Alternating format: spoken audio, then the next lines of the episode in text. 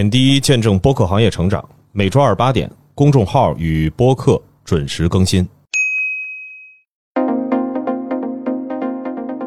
周二早上好，欢迎收听本期播客志，我是小主编杰西卡。我是老袁。呃，首先是平台动向，喜马拉雅和蓝箭航空共同开启为新可能而生的品牌合作，在七月十二日到八月十一日发起了喜马播客我们发射个大的话题征稿活动。声音主题可以从探索宇宙延伸至探索自身和人生更多新的可能。投稿节目之话题，喜马播客我们发射个大的，上传声音标题带上发射个大的，并在 show notes 点名参与了喜马播客上太空的活动即可进行投稿。啊，这个投稿是蛮听起来蛮复杂的，就是如果你呃有对接的运营，或者是加入了喜马播客服务群，把这一系列。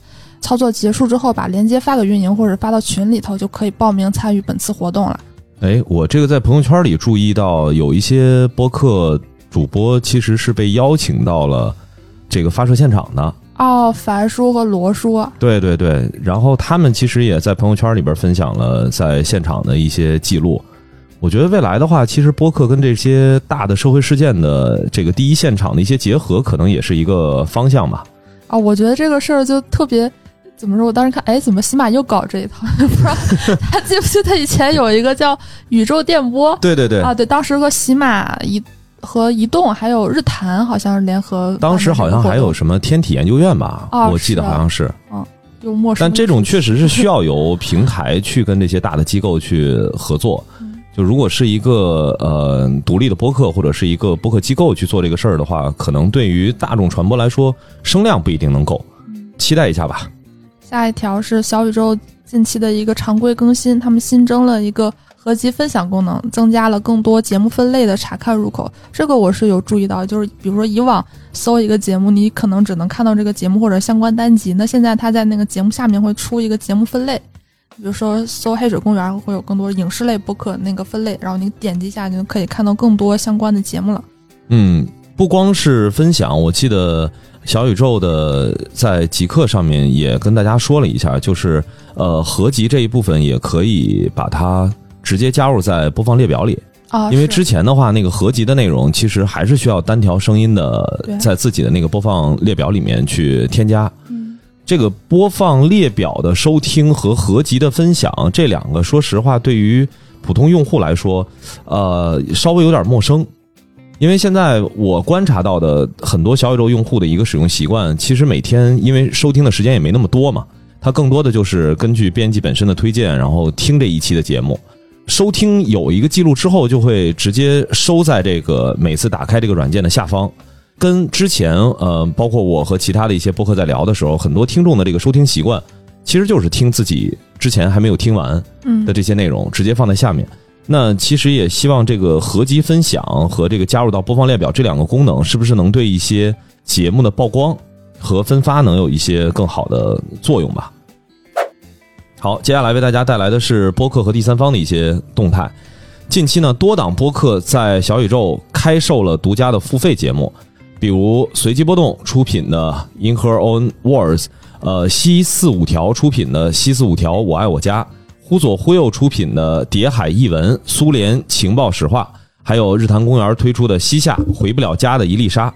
那首先呢，就是在呃付费的这个赛道里面呢，其实不只是这几档啊，因为前面的话，包括我们知道呃番薯播客工作室当时推出的呃梵高 Money Talk，还有。谐星聊天会这次也是以付费的方式去更新了新一季的内容。目前头部的节目去在小宇宙开设付费，好像是一个趋势。感觉这一个月密集爆发。以往这种体量，比如说随机波动出一个，我肯定是要给他做一个专门的报道。但现在呢，报道不过来了。对，就是大家密集的在最近在开这个付费，我觉得可能也是播客在付费这一块的用户教育已经比较成熟了吧。然后最近还有一个小趋势的，这个文字稿里面写，就是头部播客开小号，这个也是随机波动我观察到的，就是那个随机波动前阵出了一个播报类的节目，叫什么 “No News Is Good News”，今日无事发生。然后之前有很多头部播客，他们自己都有相关衍生的一些呃小节目吧。我觉得这种开小号可能还要做付费，就是最近播客的一个新动向。接下来是那个向大家推荐两档播客，都是跟旅行相关的，因为考虑到最近是暑假，可能很多人有这个出行的需求。首先向大家推荐的一个节目叫《草地漫游 Swing》，是由 JIE Gospel Everything 推出的泛户外社交播客节目。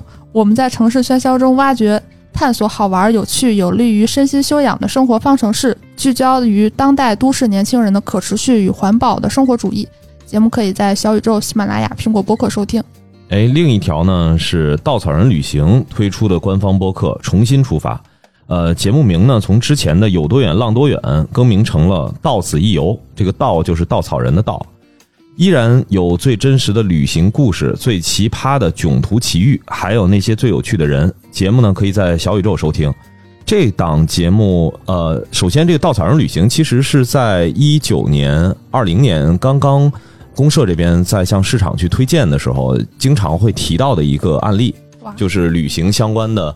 呃，这些节目就是有哪些品牌或者是机构在这个领域去做一些动作。